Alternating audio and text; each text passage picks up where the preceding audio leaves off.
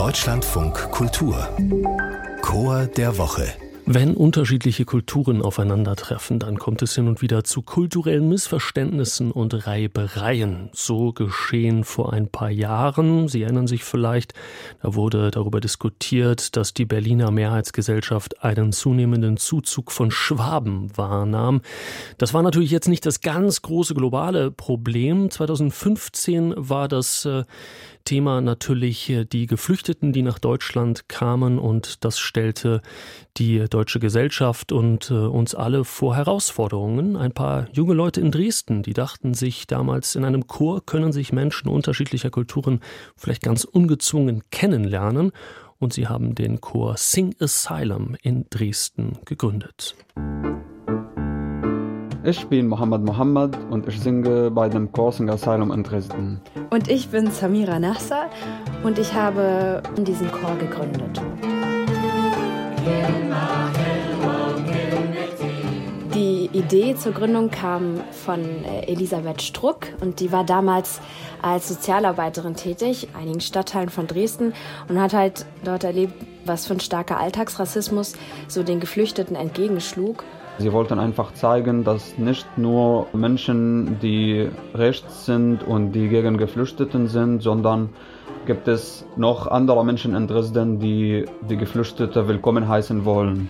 Viele konnten am Anfang noch kein Deutsch und dann haben sie halt durch die Musik ein einfaches Mittel gehabt, um in Kontakt zu kommen, ganz unkompliziert. Ich dachte, ich würde nie in meinem Leben singen, weil ich nicht sehr schöne Stimme habe und niemand hat mich motiviert irgendwann um zu singen. Das war nie auf meiner Tätigkeitenliste oder so. Ich habe immer Musik sehr gerne gehört, aber ich habe niemals gedacht, dass ich singen kann.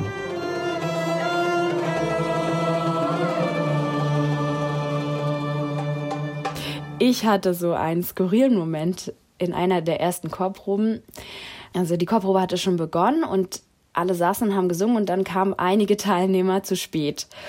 Und für mich war das eine Störung meiner Probe. Ich wollte gern weiterproben. Und für diese Teilnehmer, die zu spät kamen, war es, die empfanden das aber als unhöflich, jetzt nicht jedem Einzelnen die Hand zu geben und den zu begrüßen. Und das fand ich wiederum sehr unhöflich, weil nach meinem Empfinden störte das die Chorprobe. Ja, und da sind wir dann ein bisschen aneinander geraten. Ja, was ich daraus mitgenommen habe, ist einfach, dass Missverständnisse sind, die zu Streit führen und ähm, gar nicht böse Absicht.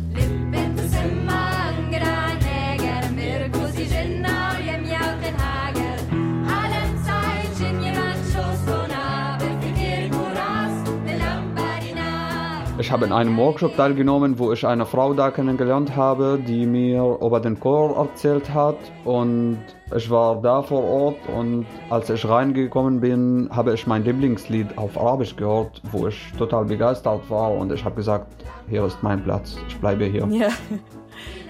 Also wir hatten schon Kinderlieder aus der DDR, wir hatten Reggae aus Somalia, wir hatten Liebeslieder, arabische Liebeslieder in Massen. ja, und das Schöne dabei ist einfach, dass jeder mal die Möglichkeit hat, den anderen ein Lied in seiner Muttersprache beizubringen. Ja, also es gibt ein Stück, was mich in diesen ganzen sechs Jahren wirklich sehr beeindruckt hat. Und zwar war das ein ganz besonderer Moment in einer Probe.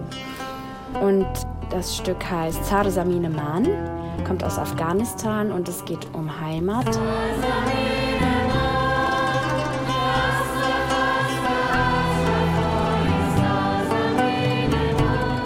Wenn ich das Lied singe, dann habe ich einfach Kopfkino auf meine Kindheitszeit, wo ich aufgewachsen bin oder wo ich gelebt habe es ist total so mit Bildern meines Lebens verbunden.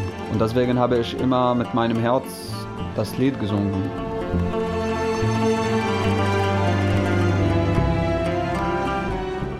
Samira Nasser und Mohamed Mohamed aus Dresden über ihren Chor Sing Asylum.